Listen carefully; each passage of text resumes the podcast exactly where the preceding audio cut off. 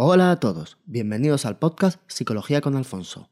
Hoy, Isabel García, José Luis Cuadros y quien les habla, Alfonso Caballero, hablaremos sobre la teoría de la indefensión aprendida, propuesta por Martin Seligman en 1975, cuáles son sus causas y consecuencias. Si tienen alguna duda, comentario o sugerencia, o bien quieren que tratemos algún tema en estos podcasts, pueden ponerse en contacto con nosotros a través del correo psicologiaconalfonso.com o bien dejando un comentario en nuestro blog psicologiaconalfonso.com. Vamos con ello.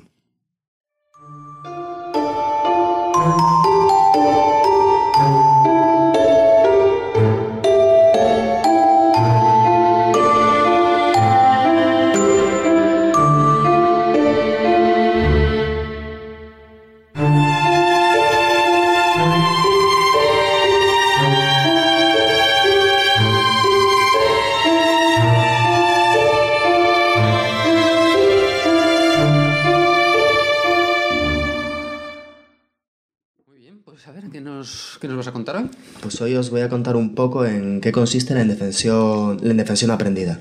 La indefensión aprendida es una teoría de Martin Seligman, ¿vale? Este me suena. El que empezó a. O sea, el que intentó desarrollar la psicología positiva, vamos, que sigue desarrollándola con date. Haji y algunos ¿Sigue otros. vivo? Sí, sí, sí. Ah, bueno, entonces lo ubicamos en un periodo de tiempo reciente. Sí, sí, es un psicólogo actual. De hecho, puede ser uno de los psicólogos más importantes de la última parte del siglo XX y de este principio del siglo. Más importante que tú. Le- levemente. Realmente es un psicólogo de mucho prestigio. Mm, Y la teoría que le dio a conocer realmente no es nada que tenga que ver con la psicología positiva, sino que es la teoría de la indefensión aprendida. Que como tal, digamos que se encontró un poco mientras están experimentando, eh, hacían experimentos de psicología conductual y se encontraron con un resultado que no esperaban y a partir de ahí desarrollaron esta teoría de la indefensión aprendida, un poco también intentándola, intentándola ver o lo vieron como un principio de explicación de la, de- de la depresión. Esto al final no va a ser tanto así, es decir, no podemos explicar las depresiones en general por la depresión, la aprendida, pero sí tiene algunos rasgos que son semejantes, que comparten, y algunas depresiones sí pueden estar originadas por este fenómeno. ¿Y esto dices que se enmarca dentro de la psicología conductual? Los experimentos eran de psicología con- conductual, ¿vale? Pero ¿Y qué es la psicología conductual? La psicología, Así brevemente, la vamos. psicología conductual es una corriente psicológica, eh, de acuerdo, que su máximo representante eh, fue Skinner, un psicólogo americano que se basa fundamentalmente en entender el ser humano como simplemente un intermedio entre un estímulo y una respuesta. Cuando hablamos de psicología cognitiva, por ejemplo, entendemos que la mente media entre esas dos cosas. La psicología conductual lo que nos dice es que frente a un estímulo hay una respuesta y todo lo que los seres hacen es eh, procesar estímulos y dar respuestas. Eso sería el conductismo más radical. Ajá. que, so- que somos máquina, vaya. Una teoría... Mecanicismo. Mecanicista, exactamente. ¿vale? La cognitivo-conductual lo que haría sería, en ese esquema, digamos, de estímulo-respuesta, dentro, eh, introduciría las cogniciones como mediadora entre los dos. Vale. Y esto que empezó, o sea, los estudios empezaron como unos estudios sobre conductismo, pues degeneró en otra cosa, cambió a una teoría que realmente es cognitiva. Mm-hmm. Mm-hmm. Pero bueno, vamos a explicar un poquito qué, qué experimento hicieron, ¿no? Cómo fue el experimento eh, del cual surgió esta teoría. Este experimento, bueno, el, el experimento en su, en su versión triádica que se llama, es decir, es el experimento... ¿Versión? eh, ¿Cómo? Triádica, es decir, es un experimento en el cual digamos que hay tres grupos. Ah, Eh, Este experimento se hizo en un principio con, con perros, ¿no? Y los perros eran sometidos a las cargas eléctricas. ¿De qué, forma, ¿De qué forma se hacía esto? Es decir, ya el experimento ya montado, ¿vale? Hubo alguno anterior, pero el experimento donde se ve, se ve este efecto de forma más clara es este, experim- este experimento que comentamos. Lo que tendríamos sería tres grupos. Una serie de sujetos que recibirían una descarga eléctrica sin que la pudieran evitar. O sea, los perros. Los perros, son los que estamos hablando. ¿Perros en general? ¿De alguna raza en particular o perros...? No, no recuerdo cuál era la raza. Sí recuerdo haber visto alguna foto, pero la verdad es que no, no, Vamos, no no- era una raza que yo distinguiera. Porque eso también, los sujetos de donde vienen también influyen en los resultados, aunque... En, en realidad Bueno. se ha replicado con perros, se ha replicado con ratas, se ha replicado con un montón de animales y los resultados son, son consistentes. O sea, no era, no era el sujeto realmente el que nos, no es la raza. el que nos daba, el que nos daba la experiencia. Entonces lo que teníamos son tres grupos de sujetos. Un grupo que está sometido a ese, a ese castigo, ¿de unas descargas eléctricas y que no pueden hacer nada para evitarlos, que ese sería pues nuestro grupo en indefenso. Tendríamos otro grupo sometido a las mismas descargas eléctricas pero pudiendo evitarlas y otro grupo que sería nuestro grupo de control que no estarían sometidos a ningún tipo de descarga eléctrica. ¿Vale? Entonces, ¿cómo funcionaba esto? Bueno, pues teníamos a, al perro, a los perros, a los sujetos del grupo, del grupo indefenso y a los sujetos del grupo que podían evitar la descarga eh, unidos mediante un arnés, de tal forma que se les daba descargas, uno de los perros podía hacer algo para evitarlo, al hacer algo para evitarlo la descarga paraba, pero el otro perro tenía que esperar a que el sujeto al que estaba unido por el arnés lo hiciera. Él no podía hacer en realidad nada para pararlo. ¿Vale? Esa sería nuestra primera fase del experimento. Después de esto lo que hacíamos era coger a estos sujetos de forma separada y ponerles en una caja de prueba en la cual se les da una descarga eléctrica y si dan una palanca son capaces de parar la descarga eléctrica. Esto es una cosa que en general eh, todos los perros son capaces de hacer sin ningún problema si antes no han tenido ningún tipo de experiencia. Es decir, si tú pones un perro en ese, en ese tipo de caja prueba, le das la descarga, cualquier perro es capaz directamente de pararla en dos, tres pruebas Pero, pero, ah, por, sin el, problema. El tío se pone nervioso y acaba tocando la palanca. Claro, y cuando toca la palanca ve que en efecto se ha parado, lo aprende rápidamente porque ha parado el estímulo aversivo y, y ya funciona. Entonces, ¿qué sucede? Que estos tres grupos se les puso en esta caja prueba y encontraron por resultados diferentes. El grupo de control, que no había estado sometido a, ninguna, a ningún tipo de descarga previa, pues directamente se le sometía a las descargas, más o menos de una forma rápida, conseguía evitar las descargas dando la palanca y paraba. El grupo que tenía control en la primera prueba sobre las descargas, ¿Vale? Es decir, el grupo que podía evitar la descarga, una vez que le metían en la caja prueba, también, de una forma muy similar al primer grupo de perros, conseguía parar la descarga dando la palanca. El problema es que el grupo que había sido sometido a las descargas sin poder hacer nada en la primera prueba se encontraban con que por un lado no buscaba la solución, por otro lado estaba desmotivado para pararla y tardaba mucho más en responder a las descargas, mucho más en intentar parar las descargas y mucho más en aprender cómo se paraba. Vamos, que el perro se freía, ¿no? Porque Es si decir, vamos a ver si lo entiendo. O sea, tú tienes tres grupos de perros. Un grupo de perros, tú les, les has dado unas descargas previas y no podían hacer nada por solucionarlas.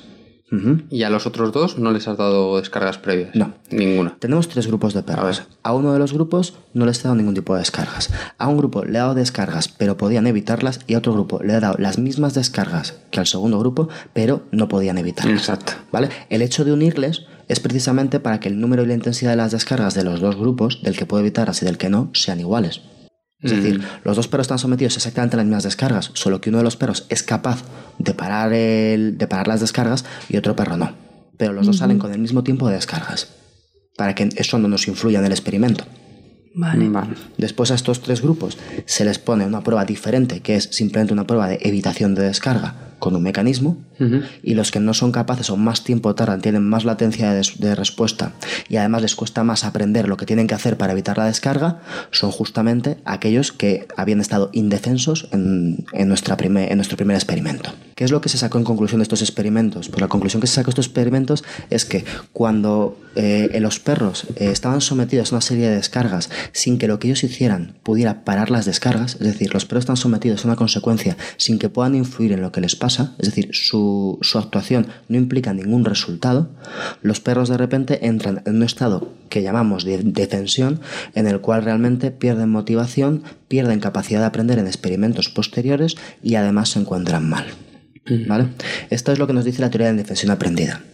Es decir, que si nosotros encontramos que entre una actuación y las consecuencias de la actuación no hay realmente una contingencia, es decir, lo que el perro haga no le va a evitar ninguna descarga, ni va a afectar en nada lo que le sucede, ese perro entra en un estado de indefensión, que es un poco semejante a la depresión, en el cual el perro no se siente motivado para actuar la siguiente ocasión, tiene problemas para aprender y además el perro se encuentra mal.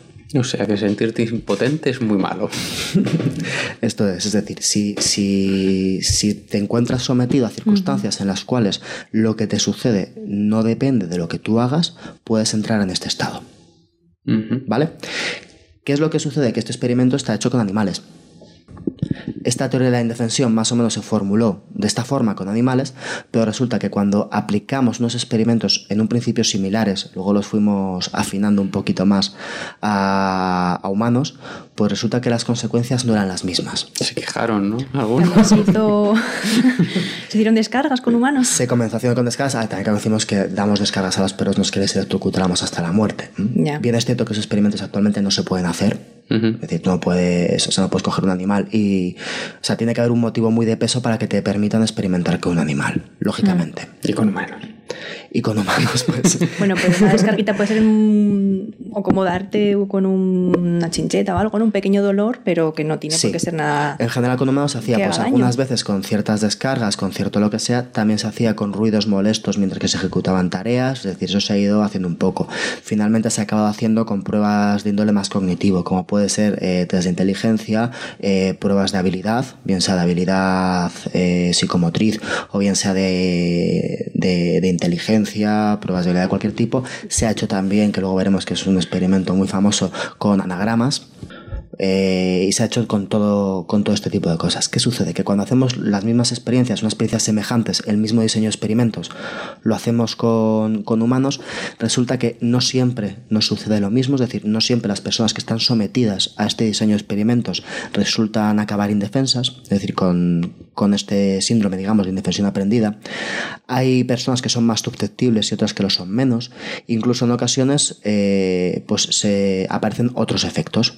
¿Qué pasó? Que entonces tuvieron que revisar esa teoría. Es decir, si nuestra teoría en un principio es el sujeto que ha recibido esta experiencia eh, tiene una expectativa de no contingencia entre su actuación y lo que va a suceder, ese sujeto va a experimentar indefensión aprendida. Es decir, si el sujeto espera que próximamente lo que él haga no sirve de nada, ese sujeto va a tener la indefensión aprendida. Mientras que esta teoría, por esto que os digo, se tuvo que revisar y se incluyó la atribución de causalidad que el sujeto hace. Una vez que eh, metemos la atribución de causalidad, que os explico un poco lo que es, Pero, pero cuéntanos el experimento con humanos, porque se vio que no, era, que no era tan directo como con los perros. por, por lo que os acabo de decir, es decir, porque en ocasiones había gente que sufría esa indefensión aprendida, había gente que no. ¿vale? No podíamos prevenir. Pero qué supongo gente- sí que habría ¿No una hay relación. variables? Toda- o sea, ¿se, se puede simplificar tanto?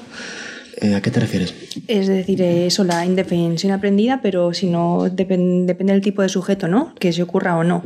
Claro, el problema y es y que... si piensan que pueden o no, si eso se va a repetir y piensan que también no va a poder, no van a tener capacidad de hacer algo.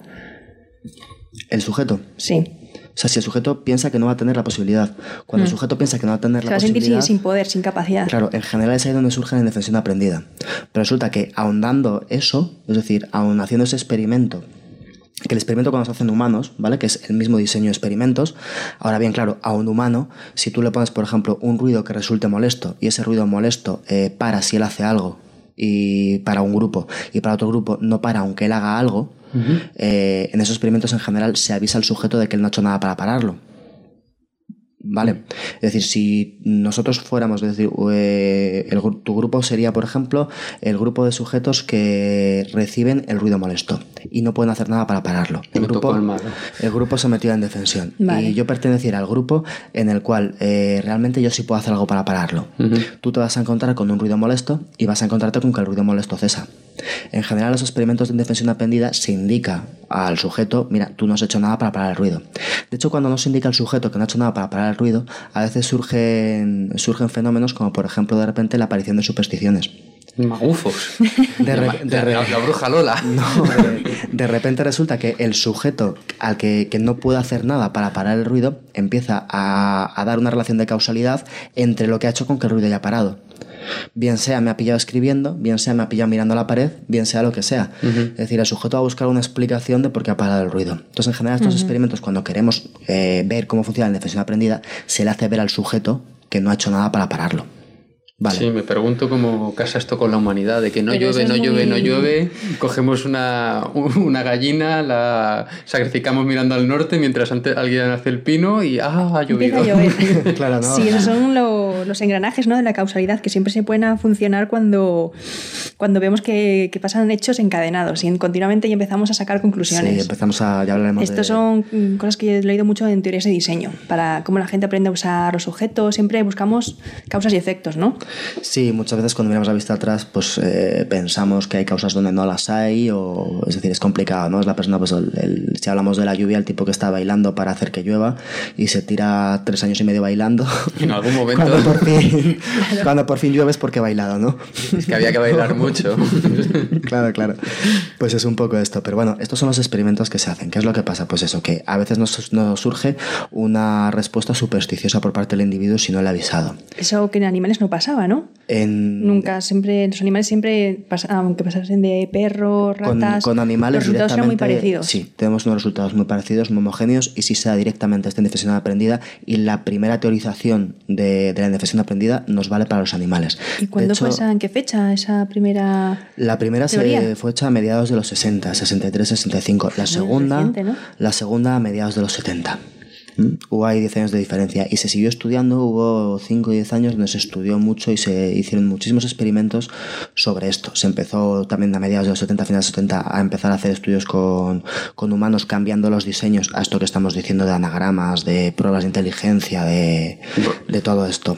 Entonces, a ver, nos ha quedado muy claro que los animales son carne de cañón de la ap- aprendida y que la raza humana ahí se atisba una, una- un atisbo de esperanza. Que Cuéntanos de esperanza. formas variadas y Nuestro diferentes. orgullo como raza, es tonterías. Cuéntanos. No, no, simplemente decir, resultamos diferentes. Es decir, había gente que no se ve sometida a la indefensión aprendida, gente que sí, y lo que es más importante, que tú veías, cogías a la gente, por ejemplo, que no, tú les hacías el experimento y resulta que realmente no se sentían indefensos. Pero ¿qué sucede? Que tú, después de que no se sintieran indefensos, encontrabas un montón de explicaciones por lo cual no se sentían indefensos. Pero antes del experimento no. Entonces, claro, como si yo con mi experimento, con mi teoría, no consigo predecir quién va a sufrir esta indefensión y quién no, es que algo falta mi teoría. Pero lo que, la primera pregunta que te hago.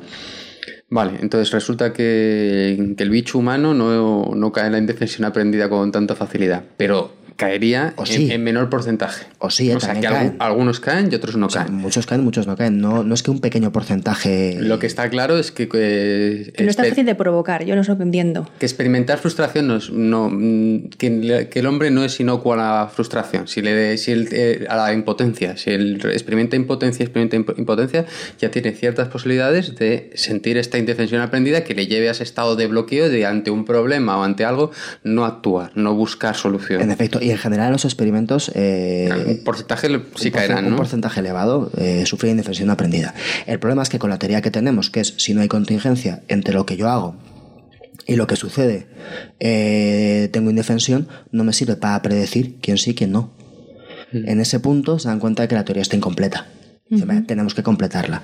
Y la completan pues poniendo un factor cognitivo entre medias, es decir, si la persona, primero, si hay un hecho que es no contingente, la persona sufre un ruido molesto eh, sin que tenga nada que ver con lo que ha hecho. La persona ve que no puede parar este ruido molesto, es decir, realmente ve que lo que él hace no tiene nada que ver con conseguir parar el ruido. Después de eso, si esa persona proyecta eh, esa unión de yo haga lo que haga, hay un ruido molesto hacia el futuro, entonces surge la indefensión aprendida. ¿Vale? Ese es el modelo que teníamos. Entonces la base, o sea, para que surja la indefensión aprendida es que lo proyecte hacia el futuro, que piense que lo que ha aprendido hoy se va a, a, de efecto repetir en Lo el que, futuro. hace, lo que hace que surja la indefensión aprendida es una expectativa a futuro de esa incontingencia entre lo que yo hago y lo que obtengo. La pérdida de la esperanza. Eso sí, ¿no? Pues ¿Sabes? sí. El- es decir, lo, es justo ahora, es decir, la esperanza, es decir, esperar que no va a haber relación, que yo no puedo hacer nada para parar eso que me molesta, es justamente lo que me genera la indefensión aprendida.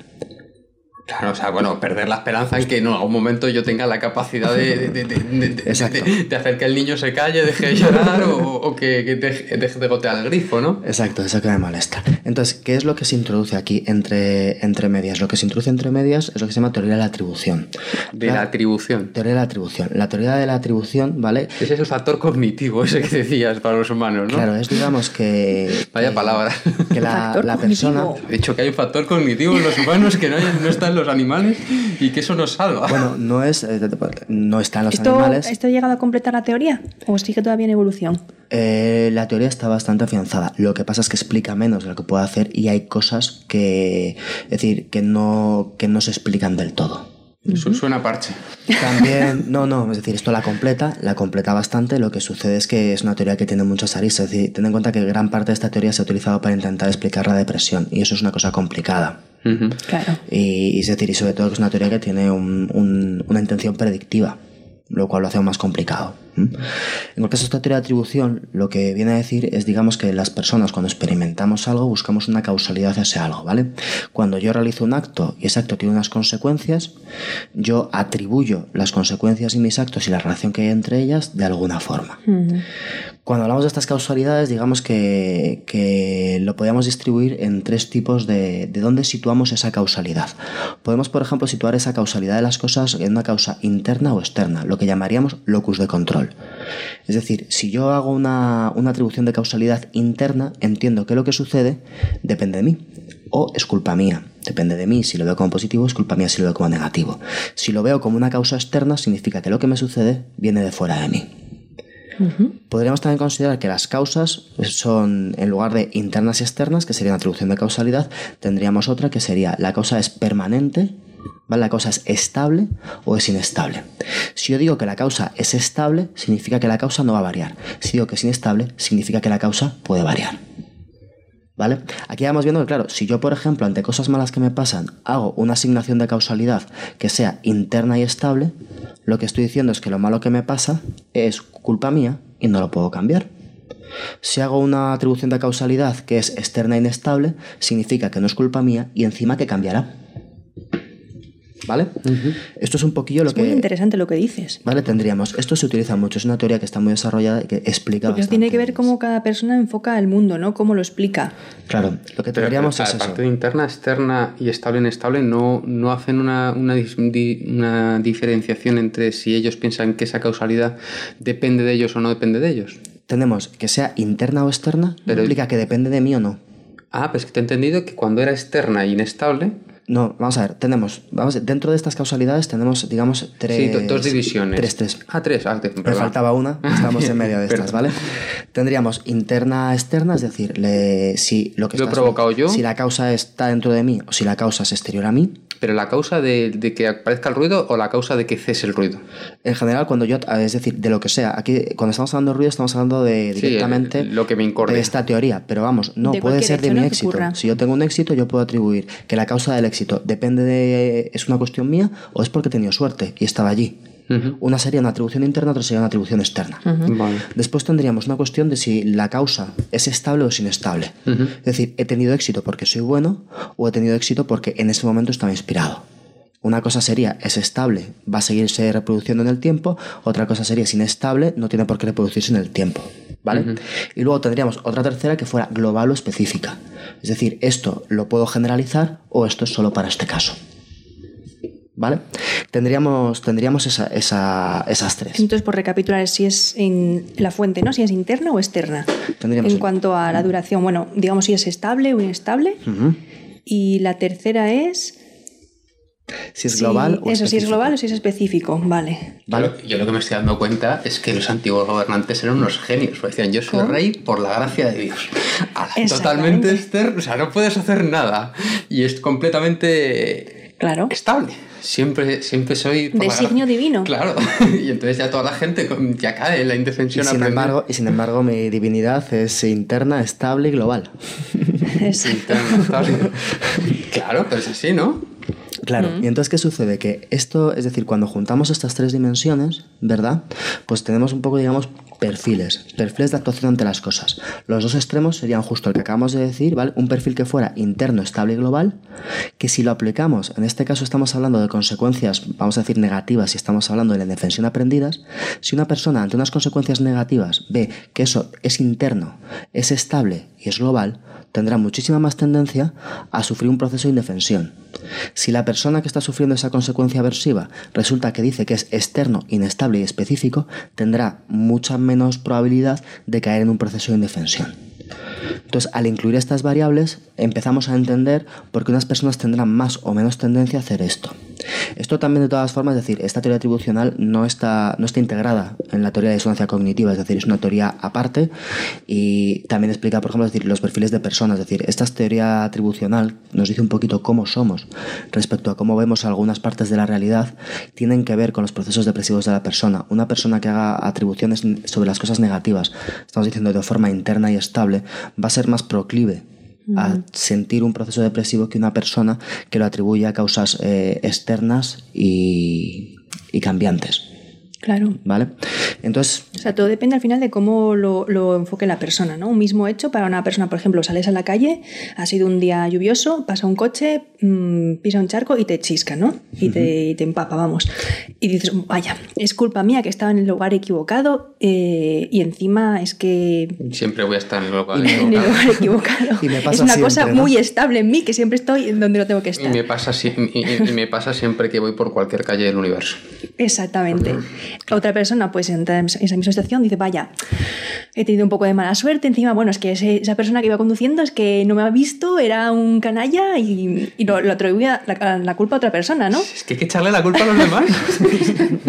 A veces es lo mejor. Esto también, ¿eh? que estamos hablando aquí un poco para cosas negativas, quizá porque se ha hecho más con la indefensión, esto también sería para cosas positivas. Es decir, si una persona recibe cosas, pues, es decir, eh, ve causas positivas y las atribuye a un factor externo, no controlable, cambiante, pues igual lo puede. Claro. ¿Vale?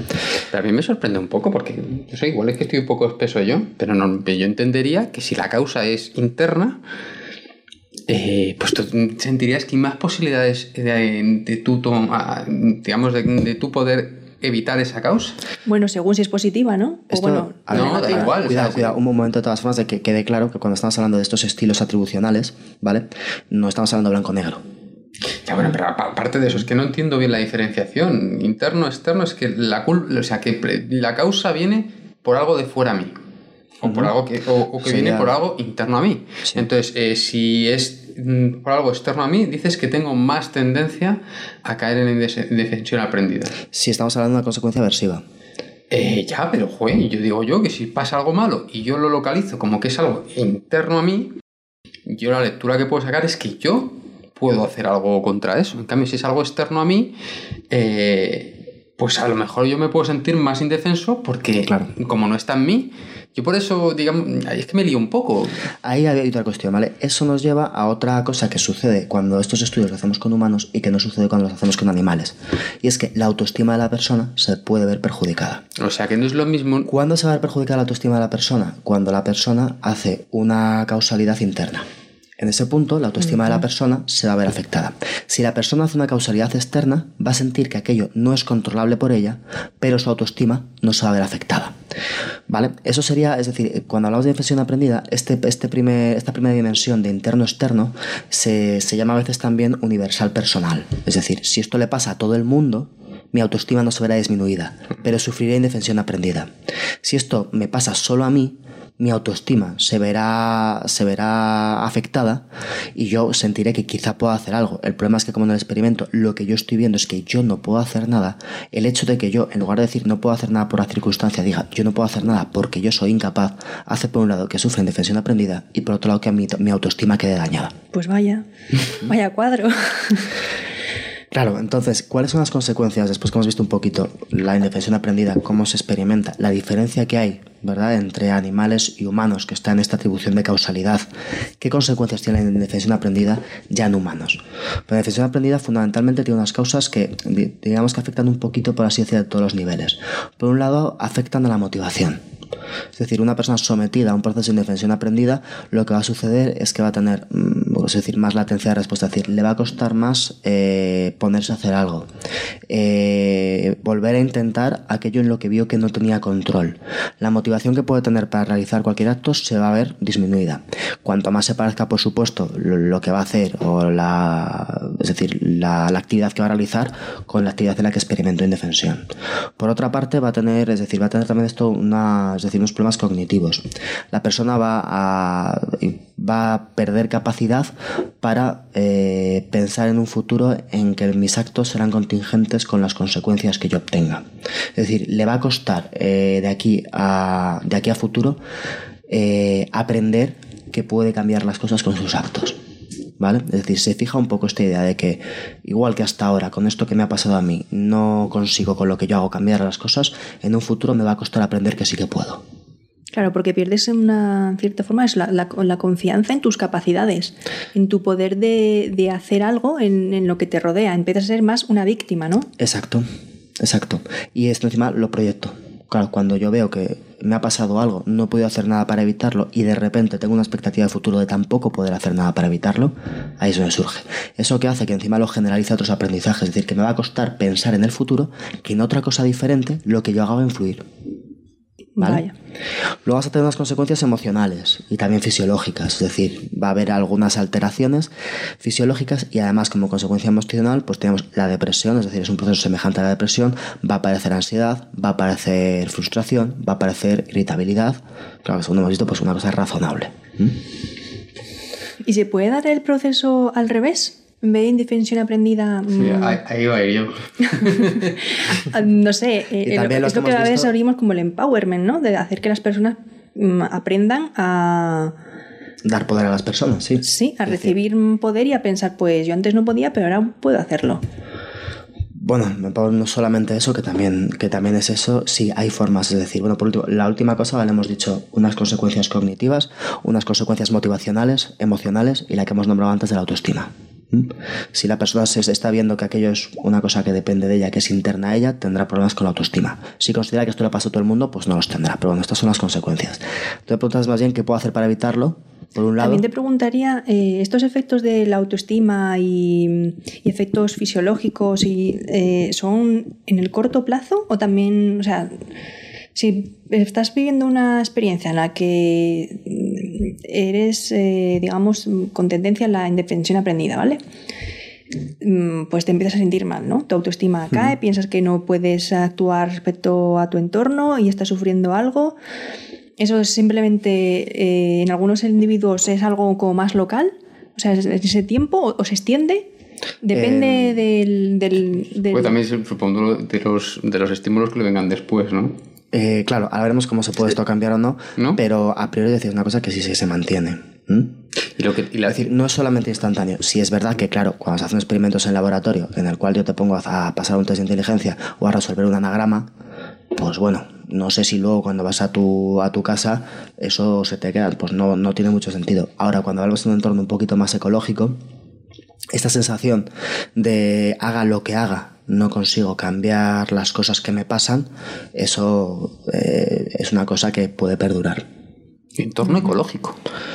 Si vamos, cuando, cuando me voy a tratar a la persona en vez de en un laboratorio o en un experimento, cuando le miro en su casa, en su trabajo, en su, en su entorno, ¿verdad? Por ejemplo, en las empresas. ¿Qué pasa? ¿Qué pasa en las empresas, no? Si tú, pues, te tienes, trabajas con tus compañeros, una serie en un proyecto, ¿no? Y empiezas a ver que hay cosas que tú no puedes controlar. O ocurren cosas encima negativas, ¿no?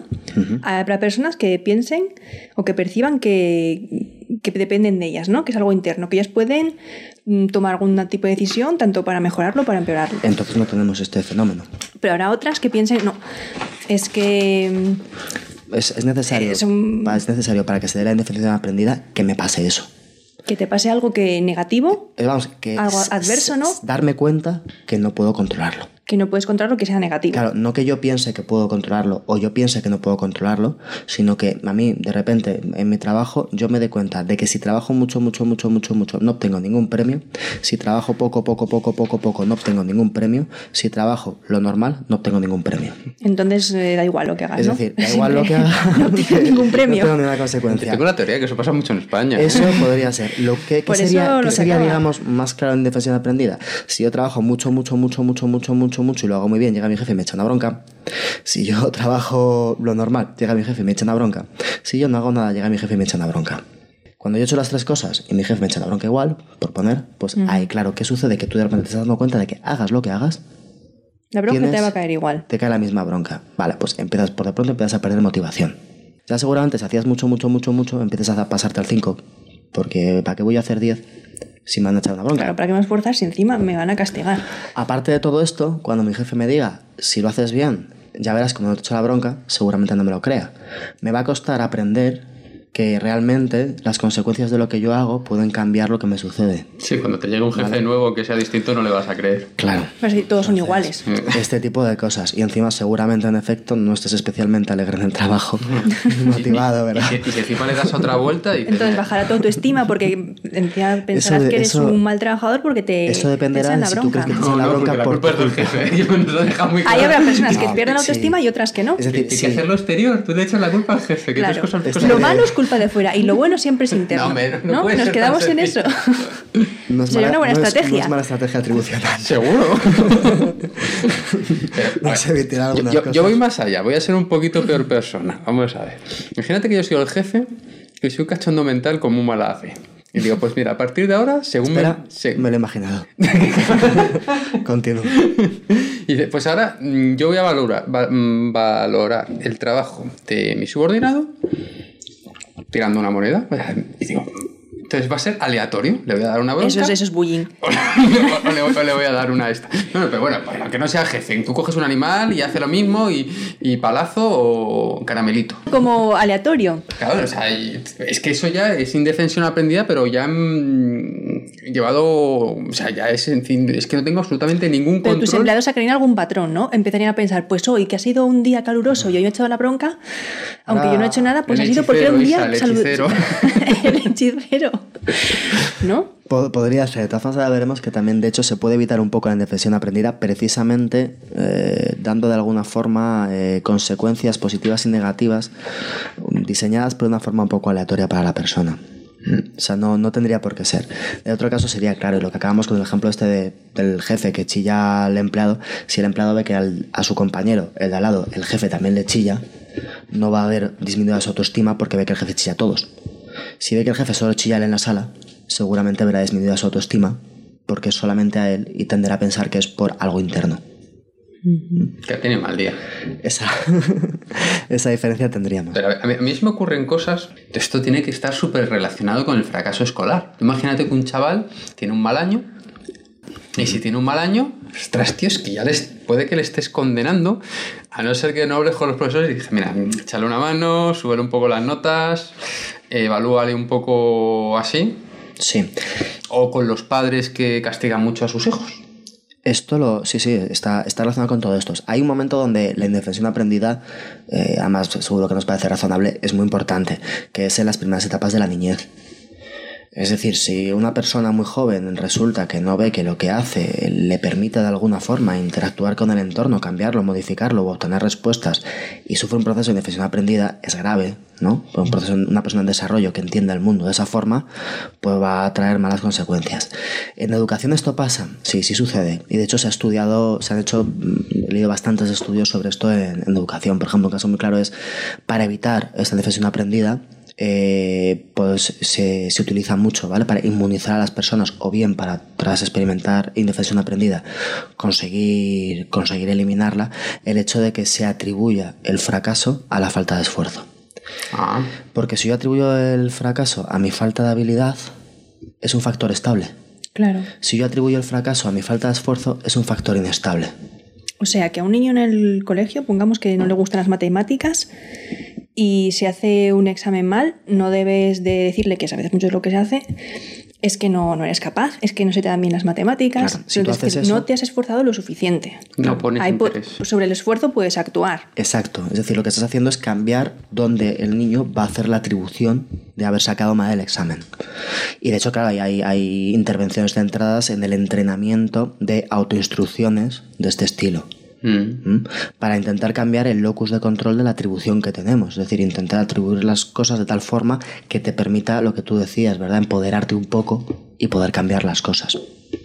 Muchas veces se dice que una de las características de la, de la gente joven, de la juventud, es que la juventud piensa que el mundo que puede ser mejor, que el mundo se puede mejorar, que se puede cambiar, que las cosas malas no tienen que ser así siempre y que el esfuerzo de cualquier persona puede llevar a algo. El idealismo, ¿no? El de, la idealismo juventud. de la juventud, Y que después se va curando con los años. A esa lo doy. Es que nos lo, nos lo curan a base de indefensión aprendida.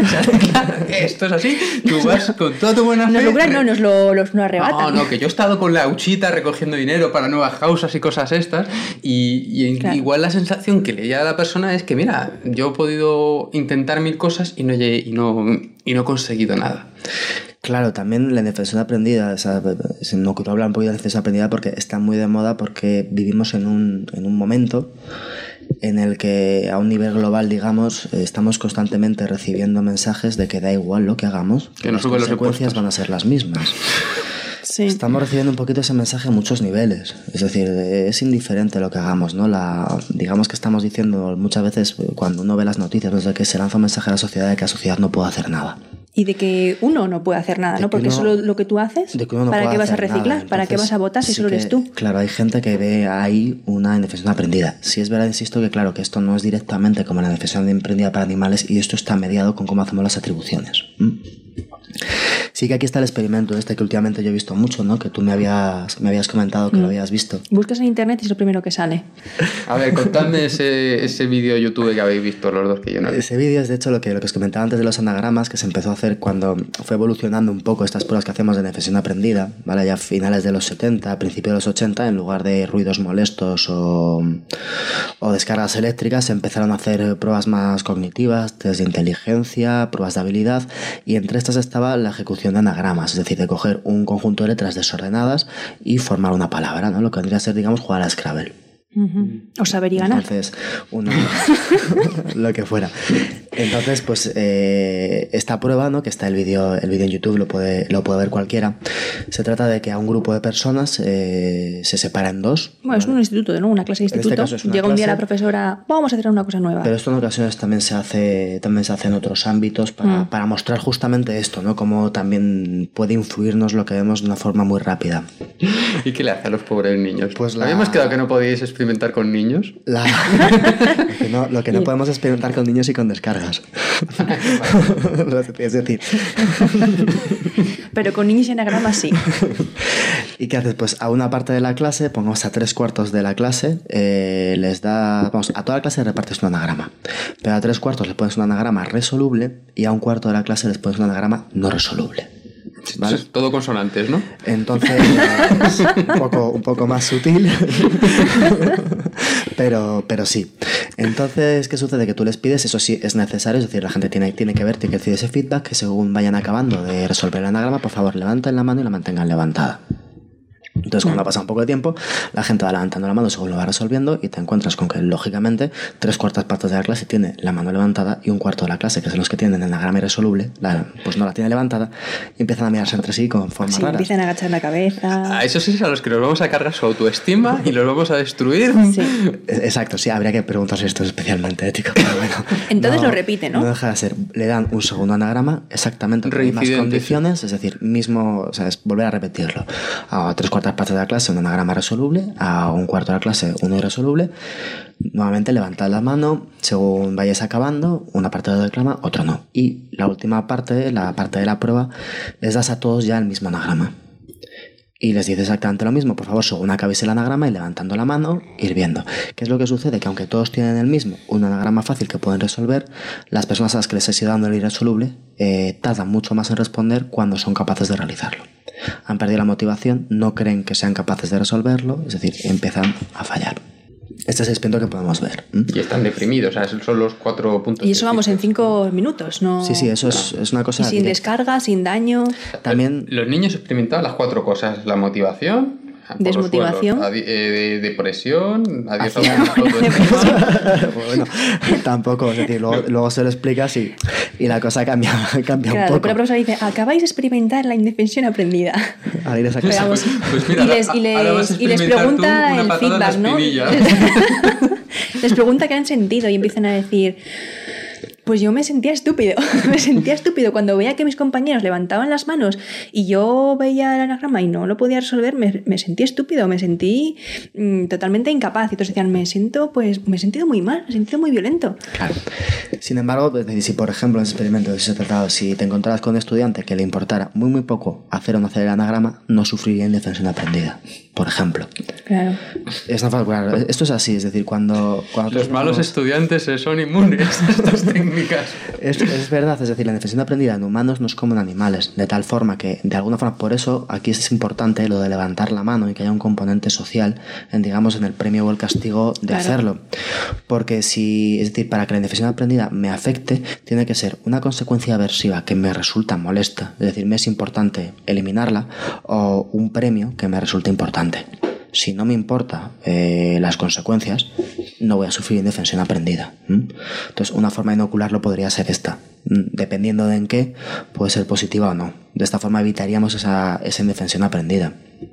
Otras formas de evitar la indefensión aprendida es, eh, digamos, con métodos de inoculación. Es decir, si nosotros hacemos que las personas tengan éxito y vean que hay una correlación entre lo que hacen y las consecuencias que obtienen antes de que se dé el proceso de indefensión aprendida, es más fácil que lo consigan evitar.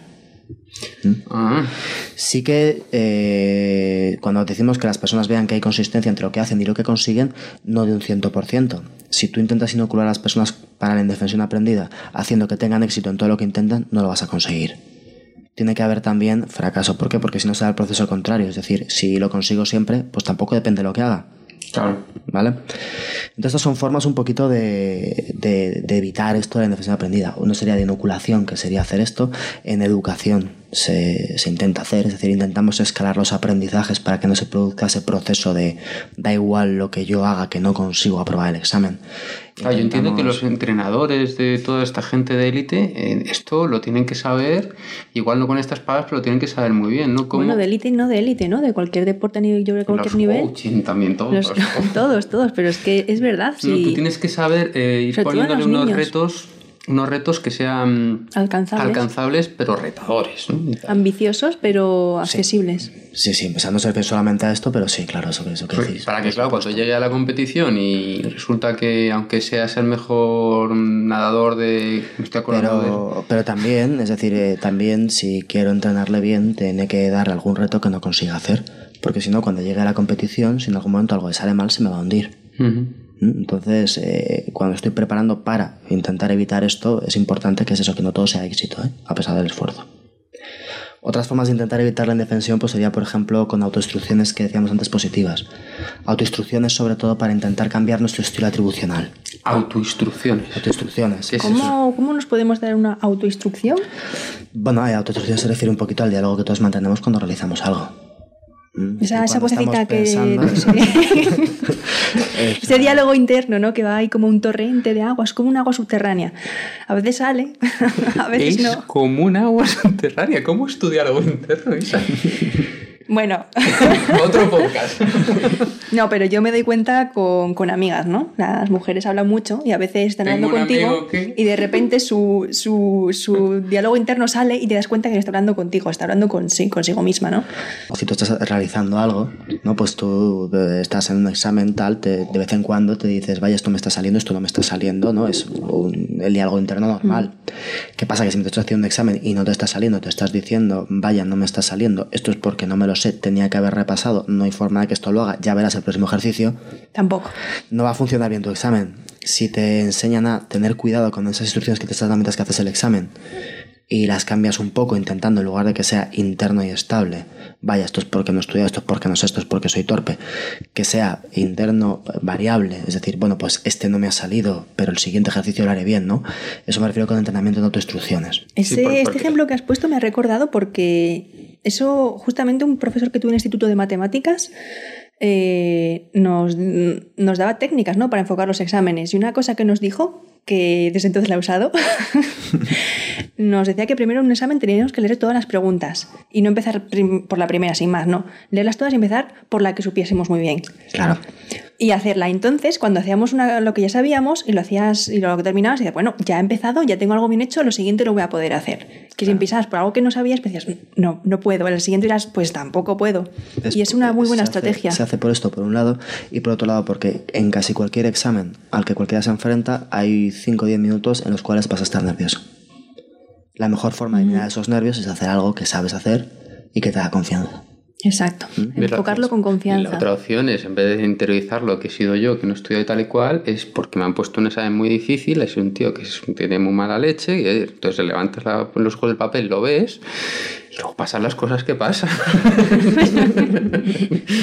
Pero eso también te puede eh, llevar a decir, pues no voy a hacer el examen porque es injusto, porque Pues he este he examen mal está puesto, yo me levanto de la silla y me voy, porque esto es una injusticia y me... Ya fuera de bromas, yo he visto no llegar a ese extremo, pero cosas parecidas, ¿eh? Sí, sí. No, aquí no ha tenido, no habéis tenido exámenes que no se parecían al temario, yo muchos. Sí, claro. Que no se parecían, que no. Pero es otro punto, ¿no? Según la personalidad. Si eres más proclive a poner que las, las causas o lo- de lo malo que te pasa está fuera, Claro, claro, pocas justa- veces te vas a sentir mal por claro, ti porque pero- pienses que eres incapaz. Es decir, pero más, más allá de que sea razonable o no sea razonable, ¿verdad? Que la persona se levante enfada en medio del examen y se vaya. Esa persona cuando llega a su casa echa la culpa al profesor que le ha puesto el examen y evidentemente ese examen no se podía hacer y él estudió bastante. Causas externas, causas que puedo cambiar.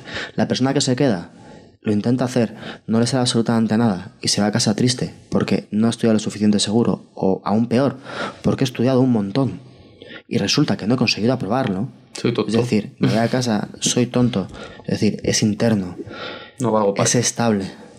Y encima, claro, ahí es donde se genera esa indefensión aprendida en esos exámenes. Yo he visto eso con Pues- compañeros en la universidad. Las escuelas de ingenierías. Es que esas situaciones de los exámenes, yo tenía un montón de amigos y de compañeros que estudiaban un montón. Yo los veía estudiar en la biblioteca ahí, dejándose los codos, leyendo todos los libros. Llegaban al examen y no lo voy a poder hacer porque es que la otra vez me salió muy mal. Y en el examen se bloqueaban totalmente. Como ya tienes, eh, si tienes esas experiencias adversas antes y que tú piensas que no puedes haber solucionado, que encima eran por cosas externas que tú no tenías poder porque eran de los profesores, cuando llegas a una situación que es favorable piensas, pues va a ser lo mismo, porque lo Empezarás a estudiar futuro. menos porque estás menos motivado, llegarás al examen sabiendo menos, eh, pensarás que no puedes aprobarlo de ninguna forma y empezarás a tener ese problema. ¿Y cómo de consciente es una persona cuando está cayendo en estos procesos de indefensión aprendida? Porque yo entiendo que si tú, por ejemplo, nos estás dando el arma que nos estás dando para luchar contra el demonio de la indefensión es la daga de la, de la autoinstrucción. Pero bueno. Es, una técnica que se utiliza sobre todo en educación, pero bueno, nos puede servir. Yo. Pero la persona tiene que darse cuenta, porque una persona cuando se bloquea es cuando menos se da cuenta. Todos hemos necesitado decirle a alguna persona, oye, mira, tu vida no es un fracaso, tú no eres tan así, tú no... ¿Y funciona algo que se lo digas? Yo creo que sí, ¿no? Yo creo que todas o las sea, personas- pocas veces consigues que No, cambie. no, y, y que todas las personas y a nosotros mismos, todas las personas han tenido sus altibajos y cuando estás en una situación así, no ves, te, te ofecas En ocasiones, desde luego, hace falta la visión de otra persona y además la visión de otra persona que, de un psicólogo. que bueno, de otra persona que el sujeto considere objetiva. Que, Es decir, que os considere objetivo. que considere objetiva Y que su opinión vale, o a ¿no? la cual respete o que dé validez a su pensamiento. Es decir no simplemente me están animando no Eh, pues como si una persona cae en un proceso de depresión igual no se da cuenta esa persona que ha caído en un proceso de depresión. Para que alguien se acerque y le diga eh, lo que te pasa y tienes que hacer y tienes que buscar soluciones del tipo que sea pues a veces no es tan fácil entonces depende de quién se lo diga y cómo se lo diga. El darnos cuenta de que estamos en un proceso de, de aprendida, pues no sé cuán fácil puede ser. Yo sospecho que es difícil también por lo que decíamos, porque cuando hablamos de un proceso de indefensión aprendida en humanos, en un entorno ecológico, eh, muchas veces tiene unos parámetros muy semejantes a esto que decimos de una depresión. Y correlaciona además con un estilo atribucional que estamos hablando que es depresógeno, es decir, que como la persona ya está viendo la vida, resulta que es estable, eh, interno los problemas que tengo y además todo me pasa a mí y encima estoy deprimiéndome por esta indefensión aprendida y esto lo está alimentando, pues es complicado. Pero un proceso de indefensión aprendida no siempre tiene que llevar a la depresión, ¿no? Yo creo que ahí quizás se puede quedar mm, recluido en un ámbito. Por tiene ejemplo, una persona No tiene por qué, lo, pero que no aprende a nadar porque piense que no que se siente mm, incapaz ¿no? de aprender a nadar porque cuando de pequeño eh, recibía clases de natación pues eh, recibía un feedback de que no era pues, no era capaz no era lo suficientemente bueno no se podía mover los brazos ni las piernas luego no puede nadar ¿no? Digamos que lo tiene, lo, lo, lo restringe a ese ámbito y dice, no, no, a mí no, yo no puedo nadar en el mar porque soy, no, no puedo hacerlo, soy una persona muy torpe, también es muy, muy fácilmente oír que no es que yo no puedo salir en bicicleta porque soy muy torpe. Las personas de repente son muy torpes para ciertas cosas son como el resto, pero, eso- eso en se piensan torpes, no- no es- incapaces. No es indefensión aprendida. ¿No es indefensión aprendida? No porque no estamos hablando de una causa, es decir, estamos hablando de que una persona interpreta la realidad de una forma y piensa que no es capaz de hacer cosas. Pero no es que, es decir, para que haya indefensión aprendida, tiene que haber un proceso real de que yo hago cosas y no tengo consecuencias que espero de mis acciones. Bien sea que una acción aversiva es realizada sobre mí y yo no puedo hacer nada para pararla, bien es cierto que yo recibo un premio y yo no hago nada para recibirlo. Tiene que existir eso. Si no tenemos este primer paso, que es yo realmente percibo una no contingencia entre lo que yo hago y lo que y las consecuencias que obtengo, entonces no hay indefensión aprendida.